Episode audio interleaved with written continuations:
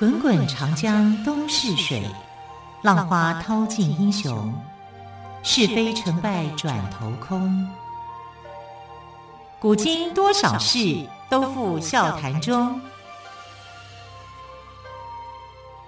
陪你说历史，汪培制作主持。Hello，亲爱的朋友，晚安！我是汪培，又见面喽。好，今天的陪你说历史呢，我们再次为朋友们邀请到历史专栏作家于远炫老师来到我们的节目当中。于老师好，主持人好，听众朋友大家好。好，于老师，我们聊了很多希腊的神话故事哦，我们都讲到了一个关键人物宙斯。那关于宙斯呢，在我们的前几集，呃，于老师有带到，但是琢磨不会说那么多，因为每一集都有不同的主要琢磨的人物。对。那今天这一集是不是？我想听众朋友们对宙斯这两个字一定是很熟。对。但是呢，你说深入了解，好像又差那么一点点，是不是可以请于老师在今天这一集跟听众朋友们来讲一下宙斯的故事？我们要来讲他的身世了，哈。先讲宙斯的身世。对，对，宙斯的身世，因为宙斯的身世其实就是呃，这整个世界是怎么样形成的一个很关键的，跟世界的形成有关。对，当然，哦、因为他是世界之王嘛，是宇宙之王嘛。啊，万神之父嘛，啊，所以宙斯的这个称号是很多的。但是宙斯不是一开始他就是神神的哦，嗯哼，他一开始的大神不是他，他有上一代，他有上一代，还有上一代，嗯哼，上一代还有上一代，啊，所以混沌初开的时候啊，这个世界上是没有任何东西的，只有一个无形的物质，嗯啊，或者是说这个物质没有一个没有一个就是说生命。啊，不是一个生命体，是一个自然物。那这个自然物是什么东西？没有人说得清楚、嗯、啊，没有人说得清楚呢，就给它了一个名字，叫做混沌。嗯哼，啊，不是馄饨面哦，是一片混沌，混沌啊。那英文叫 chaos，啊，chaos 就是，所以我们有一个理论叫混沌理论。什么意思呢？就是如果东西很乱，乱成一团，是啊，你把它弄得很整齐的话，你就会怎么样？你就会找不到。哎，有有此一说，这倒是真的。这叫混沌理论。那世界上一开始的时候是一片混沌，然后这个混沌呢，它没有什么意思。可是有一天，它突然之间就伸展，伸展出来以后呢，就跑出了五个神。这五个神自然产生的，也就是说，自然界的产生，它没有经过任何的生育啊、生长那个什么，就突然之间就跑跑出来五个神。好，所以希腊里面有创世的五个神。这五个大神呢，最有名的就叫做盖亚，叫大地之母、嗯、啊。那个林忆莲有也写过这首歌，对，唱过这首歌《盖亚》啊。大地之母，嗯、那大地之母她是无私的，所以她生出来的孩子啊，说由她所生产出来，她是多产的，她所生出来的孩子有很好的。有很糟糕的，有很美的，也有很丑的啊！不管怎么样，它都被尊称为是大地之母。那大地之母呢，从她的指尖里面又生出了一个神啊，叫做天空之神。那天空之神呢，就是这个第一代的这个呃希腊的神。那第一代的神哦，希腊的神都被称为叫泰坦族。泰坦族，对，泰坦族，泰就是泰山的泰，坦。泰坦哈，那泰坦族我们印象最深刻的就是有一艘船，就是拿泰坦族来命名的。嗯、这艘船叫做铁达尼号啊，Titanic，哦，难怪我一直觉得怎么好像很耳熟的感觉。因为 Titanic 的意思就是说像泰坦族一样的强大。嗯，因为泰坦族的生出来的，就是盖亚生生出来的孩子都非常的巨大，是啊，都是。大人物，巨大的人物，然后神力、法力都很强，因为这样子你能才能够开创这个世界。世界从混沌，从 chaos 凯俄斯产生以后，是一片混沌未明的一个状态、嗯、啊。然后经过这些大神的努力，它就开始啊产生了这个变化、嗯、啊，有了天空，有了大地。好、啊，那最重要的是有黑暗，有黎明。嗯哼，啊，那黑暗呢？哈、啊，这个黑暗之神哈。啊就叫塔罗塔塔罗塔斯奇啊，塔罗塔斯奇，对对对，他是一个很怪的一个名字。嗯、然后这个人他是住在这个黑暗之地、嗯、啊，就是永远不会上来的、嗯、啊，所以他后来就干脆变成一个监狱，自己就内化变成是一个监狱，但他其实是一个神哦啊，所以所有的被关的要被囚禁的就会关到这个呃、啊，关到他的这个监狱里面。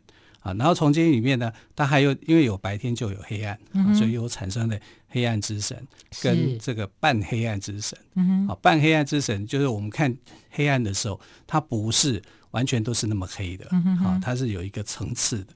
这是在希腊人的想法是这样，是啊，你要先经过黎明前的那段的黑暗，嗯然后黎明前哈、啊、最黑的时候有一个黑暗，但是还有一个夜。嗯哼，黑暗跟夜是层次不同的。嗯哼，好，所以，哎，古代希腊的人就已经有开始有这种想法了。嗯哼，啊，所以他们在每个阶段里面就产生了不同的神明。没想到分的这么细。对，您是您刚刚的意思说，黑暗跟夜晚的夜其实是不一样的，是不一样的。啊，所以我们一般都会把它画上等号。哎，对，但他们没有画上等号，是他就是让他创造出一个这样的一个神明。嗯，所以有天空，有大地，有黑暗，嗯、啊，这样就四个神明了，对不对？对啊。还重要的是有一个爱神，爱神，但这个爱神并不是我们所知道的，不是他。啊，就是爱在维纳斯产生之前就已经有了。哦，爱神在维纳斯之前就有了，就有了、哦、啊，但他的名字不叫做维纳斯、嗯、啊，也不也不是阿芙罗代替啊，他、嗯、他是叫厄洛斯啊，他就是最早的厄洛斯怎么写？呃，厄就是我们翻译的名称了、嗯、啊。那厄就是厄运的厄，洛洛洛阳的洛哦，厄罗斯。那么不管怎么样，这是一个翻译名称呼。对对。那他的意思就是说，在自然之前，在人类在神明之前，在初始之前，爱就已经在人间了。嗯哼，啊，就存在这个世界。啊，就是神也会要有爱，就连宙斯你也没有办法挡阻挡得住爱神的力量。对，啊，是这样的一个概念。所以，所以这又回到。这个于老师，你之前在前几期谈到的，就是神也也有他们的人性化，对不对？对，对，因为神比人还早出来啊。对啊，最早是先有神，再有人的。人对啊，那这个人呢？呃，神的这些神性其实就是人性。嗯哼。啊，因为人是由神所创造出来的、嗯、啊，所以它的一个顺序来讲，宇宙形成的顺序就是一片混沌，然后慢慢的有神的出现，有神的出现以后呢，神的管理发展。之后啊，再再有人的出现啊，人是最后出现的、嗯、啊，而且是神所创造的啊。那那神是谁创造不知道啊，就是这样子自然产生的啊，从这些始祖神里面产生出来的。那始祖神的第一代啊，叫做乌拉诺斯，就是刚刚讲的天空之神啊，他跟这个大地之母诺亚啊啊。呃，盖亚，盖亚所产生出来的。那盖亚因为它多产，它就产生了很多的泰坦族的神。那泰坦族的神里面呢，就有一个预言，你知道，一定有一个预言。预言在希腊神话里面有一个不变的，就是他们有一会会受到一些定律规则所影响。嗯、那这个规则就是说，你的小孩哦、嗯，其中会有一个最强大的把你推翻。哦，对啊。那这样我会不会紧张呢？会啊，对啊。那乌拉诺斯就会想说：“我是天空之神，我管理了这个泰坦族。那管理了泰坦族，结果我会被我的后代给这个呃，就是说有人会来推翻我。但我后代这么多，我要推，我要去抓谁呢？对啊，所以他干脆就把他们扔进地狱里面去，啊，连同盖亚一同扔进地狱里面。哇，他怎么做得出来？他就要做得出来啊，因为保护自己的权位嘛。”那这样的话，你你说你是妻子啊，因为盖亚后来就变成他的妻子嘛、嗯、啊，那盖亚会不会生气呢？嗯，会啊。他大地之母，对，你怎么做父亲的可以这样子做、嗯、啊？把我的小孩，好的泰坦族里面的好的小孩啊，甚至一些怪物哈、啊，因为他也生出一些怪物、嗯、啊，什么三头三头眼啊啊，百臂蛇、百臂人我百臂人之类的哈、啊，这是就是感觉有一种宁可。错杀也不要放过那种感觉，他他是这样子，对，所以只要是对他觉得有威胁，有威胁，统统把他关进黑暗之地，嗯、关进地狱里面去。那盖亚就这样就就很伤心，他就觉得说。我，你如果是这样的话，去统治这个世界，这个世界会出问题。嗯哼嗯，那怎么办呢？他就去用啊，做了一把大镰刀，嗯、啊，是从这个地底下去锻炼出来的一个很大的一个镰刀。我们现在看死神拿的那个镰刀，有没有一个弯弯的长？对对，弯弯长长的，那就是盖亚的那个所做的镰刀的样子。盖亚做的镰刀啊，对对对，哦、啊，盖亚做的镰刀的这个样子啊，这是从里面去发想出来的一个故事了。嗯、那最早的时候是盖亚做了这个镰刀，嗯、那镰刀啊，你一定要去看谁能执行啊？问他的儿子们啊，有谁能够去做这件事啊？他的儿子像普罗米修斯也是他的儿子，啊，他有十二个泰坦泰坦族的神，嗯、然后有六个这个。呃，长出来的怪物跟巨人啊，这个六个怪物跟巨人就是有个呃单眼的巨人三个，啊、然后还有一个百百一百个手臂的巨人三个啊，所以这样的话，你可以算起来，他的这个生出来的小孩很多啊，至少十八个。对，啊、那这十八个里面呢，没有一个人敢去挑战乌拉诺斯，大家都很害怕啊。有的人可能有一些别的想法，但是他的小儿子叫克洛诺斯。克洛诺斯，啊、对，克洛诺斯就说：“哦、好，妈妈把镰刀给我，我去干掉爸爸。嗯”他现在就拿了那把大镰刀啊，然后就去呃，趁着这个乌拉诺斯在喝酒的时候，人家喜欢喝酒、嗯、啊，喝酒的时候就喝醉的时候啊，就把他的那个生殖器给阉掉啊，生殖器给淹掉，然后把它的生殖生殖器就丢到海里面去。嗯、哼那丢到海里面去就产生了变化。你说这个海产生的变化，还是这个生殖器产生的变化？生殖器丢到海里面去，海海里面就产生变化，就啵啵啵啵啵啵，产生了一堆泡沫。嗯，在泡沫当中，一个美女就产生了。哦，这样子啊？对，这个美女是谁？你知道吗？男生的生殖器丢到。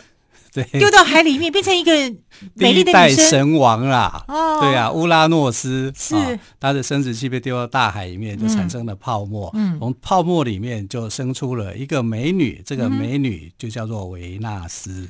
维纳斯是这样子生出来的？是啊，从泡从泡沫里面生出来。所以你看，维纳斯跟宙斯的辈分谁比较大？他是维纳斯维纳斯啊，对，维纳斯。等于宙斯要叫维纳斯叫姑妈，对，所以他是他的姑妈。那还是叫维纳斯比较好，叫个姑妈感觉 感觉有点。但是神是没有年龄的，没有生死的，啊，他就是在泡沫堆里面就就生出来了，就是美美的这样子，就是非常美啊。然后名字叫做阿芙罗代替。阿芙罗代替的这个名字，阿芙罗就是泡沫的意思，嗯、泡沫生出来的美女，嗯，啊，这是变成她的名字。然后罗马泡沫生出来的美女，其实这样讲其实还蛮美的耶，还蛮有想象空间。但是从生殖器就觉得那整个人幻想又破灭。对呀、啊，怎么这么古 怪啊，啊？然后这个乌拉诺斯不是只有他，因为你你用大镰刀割他的时候，嗯、他受伤了，嗯，所以他的血液啊，就是掉在陆地里面，就生成变成了巨人族。巨人族，对对对，就巨人族，就是比较凶残的啊，因为可能它里面有那种复仇的概念。那希腊神话里面哈，还有一个说法，就是说它不只生出了巨人族，还生出了一个很可怕的女神啊，很可怕的女神，很可怕的女神叫复仇女神。啊，复仇女神就是从乌拉诺斯的这个血液里面产生出来的。那复仇女神有多可怕？她的样子看着你就会觉得很害怕。因为它是狗的脑袋，嗯哼，然后蛇的头发，啊，然后眼睛像喷火一样，你看到它，然后但是复仇女神是针对那种不公不义的事情，啊，就是强烈的怨恨，它就会出来。哦，好，这个复仇女神是很可怕的，啊，她也是从啊乌拉诺斯里面生出来的，所以乌拉诺斯的血液里面呢，生出了漂亮的。阿芙罗代替，也生出了可怕的这个呃复仇女神，是。啊，这是非常非常有趣的一种方式。嗯、那克罗诺斯成功的就是呃推翻了他的父亲，哎，这等于是他的父亲嘛，乌拉诺斯。那乌拉诺斯就没有办法再存在，哈，但他不会死啊，啊，他化成了就是天王星啊，就挂在天边了，啊，他就没死啊，他就因为神不会死的。好，他他他还是会以另外一种形态去留存的，嗯、那就变成克罗诺斯，就变成了第二代的神王了。哦，那第二代的神王，这泰坦族的，他们都是泰坦族的。嗯、但是呢，他的父亲在啊变化之前，临终之前啊，我们也可以讲说临终之前啊变化之前呢，就说了一句话：嗯哼，你也会遭受到同样的命运。好可怕啊！可怕，怎么在想这？这个话、啊、就是说，将来你会你也会有一个强大的儿子推翻你，嗯哼哼，啊，那他怎么办呢？那克洛诺斯去承接了这个诅咒以后，他就在想办法，那我应该要怎么样去这个对付我的小孩？啊，所以他在走他父亲的路吗？对，嗯哼。但是他父亲是把他的这些兄弟都丢到地狱，丢到地狱里面嘛。嗯、但他不是，他就统统把他们吃掉。克洛诺斯是把自己的孩子吃掉，把自己的孩子吃掉啊！所以呢，他他有这个六个小孩，三男三女，嗯哼啊，最小的儿子就是宙斯啊，嗯、然后前面呢就是呃两个男生，一个黑帝斯，一个普赛顿啊，一个就是后来的冥王跟海神嘛，嗯哼。啊，然后大女儿就叫呃大女儿就是这个农业之神嘛，啊，嗯哼，反正几个神几个前面五个都被他吃掉。啊，把它吃到肚子里，但是吃啊，应该来讲就是用吞来形容比较像啊，因为他的孩子被他吞了或者吃了，还是不会死，因为他们都是神，他只会在肚子里面成长。这么多的孩子都在他肚子里面成长，对对对，他会在肚子里面成长，因为他是神嘛，他就有他就不会死嘛。那他等于就是像是把自己的这个儿子女儿封锁在他的肚子里面。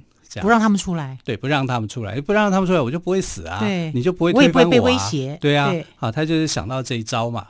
那这一招后来是他的妻子，他的妻子叫叫瑞亚啊，嗯、就是克克洛诺斯的妻子叫瑞亚，其实他们也都是兄弟姐妹嘛，啊，那瑞亚就非常的不高兴，就说你怎么可以把我的小孩都吃到肚子里面去？你有没有经过我的同意啊？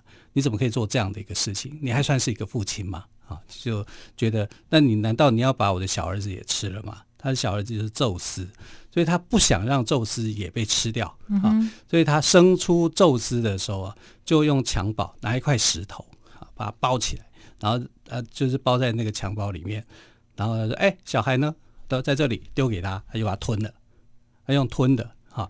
有些画家在画这段故事的时候，都是把这个呃克洛诺斯哦。”弄得好像是非常的阴险残暴的人，嗯嗯嗯、把自己的小孩吃掉，但其实是吞掉。哦，应该来讲是吞掉，因为这些孩子其实在他肚子里面还是会继续成长。嗯哼，很奇怪吧？所以他肚子里面有五个小孩，在外面宙斯没死。嗯哼，那宙斯没死以后呢，那他为什么没有吞掉宙斯呢？因为他拿石头去换。嗯哼，他妈妈就是刚刚讲的这个呃瑞亚啊，就用石头。用那个襁褓包住，一就说哎，这个就是宙斯，他就看也不看就把它吞掉了，所以他以为他把宙斯吞掉了，但其实他没有。哦。所以瑞亚后来就把宙斯呢，呃，放到一个安全的地方啊，就是特里特岛啊，就是希腊神话里面的克里特岛是很著名的一个地方了哈。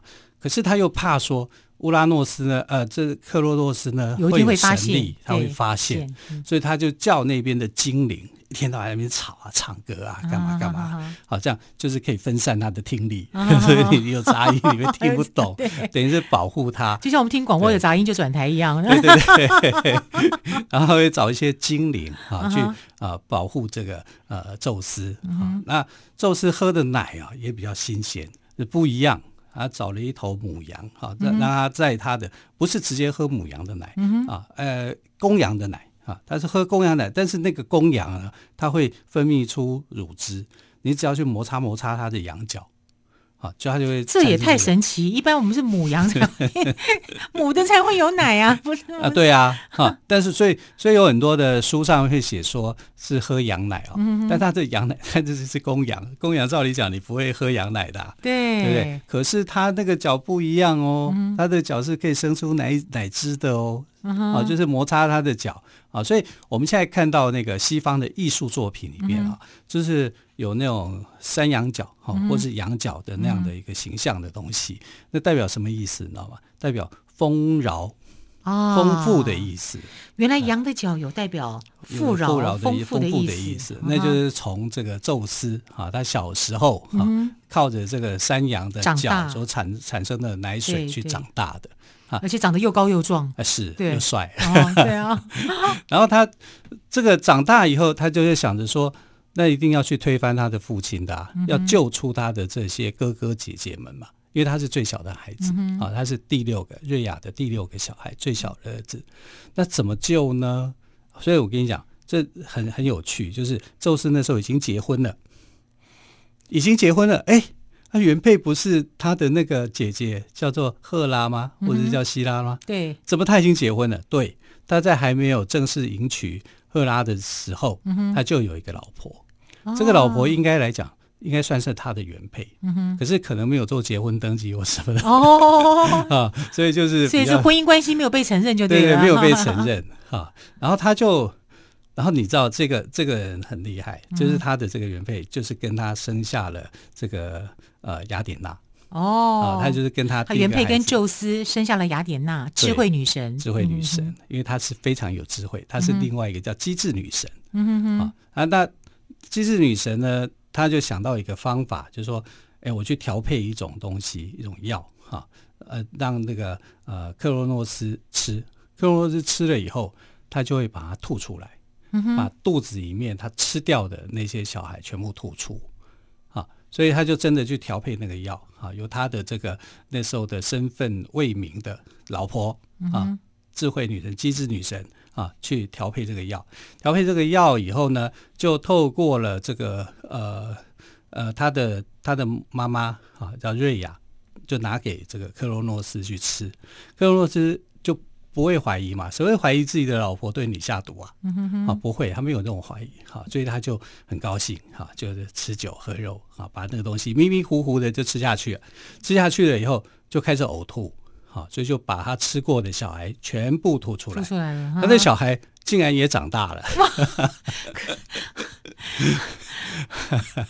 真的果然是神话，就是神话故事嘛 啊！就五个小孩就吐出来了，在他爸爸的肚子里面长得很好。哎，对，这五个小孩啊，后来就变成他的弟弟，嗯，变成宙斯的弟弟。哎，宙斯他们都是宙斯的哥哥姐姐才对啊。对呀，可是他们认为说这个是重生，宙斯已经是这样的年龄了，所以是宙斯把他们救出来，所以他们愿意就是说变小。哦，只是在辈分上做调整了。对对啊，但有的书籍就会还是说，这还这些人还是你的哥哥姐姐、嗯、啊，就还是会这样子去说啊。但如果照重生的概念的话，这些人其实反而变成他的弟弟、妹妹、嗯、啊。那我们所以就是我们如果看神话的时候，会觉得说，哎，怎么又写哥哥又写弟弟，啊，又写姐姐又写妹妹啊？都是对的，但是对原因在这里啊，对对对，版本不同，这个关系是不一样的。好。那我们看到说，这个宙斯啊，他就呃第一步成功啊，把他的这个哥哥姐姐救救出来了。救出来以后，他的爸爸当然就受伤了啊，因为昏迷当中嘛。因为昏迷当中醒来以后，因为吐得太厉害了嘛。对，吐得太厉害。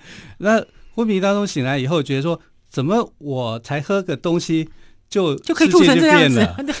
世界就变了，我的孩子都出来了。对啊，那怎么办呢？他说要夺回。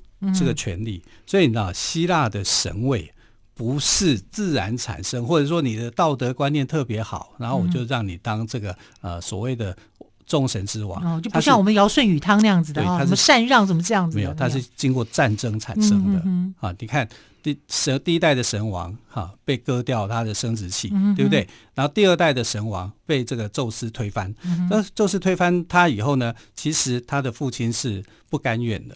啊，不甘愿以后怎么办？他就去联合了其他的泰坦神，啊，联合其他的泰坦神是很巨大的啊，所以一开始的时候是那个呃宙斯他们根本打不赢啊，因为那个时候的一个大概是另外一种规则吧，女生是不参战的啊，所以实际上他的这个呃帮助他打仗的就是他两个哥哥啊，一个叫黑帝斯啊，一个是这个波塞冬啊，就是他们三兄弟。啊，去打三兄弟去打，怎么打得赢那种高大的泰坦神呢？啊，打不赢的时候呢，后来就想，可是里面有一个泰坦神倒戈，啊，这个叫普罗米修斯。哦，普罗米修斯认为说克洛诺斯所做的这些做法是不对的，好，所以他啊就是同情宙斯啊，然后就。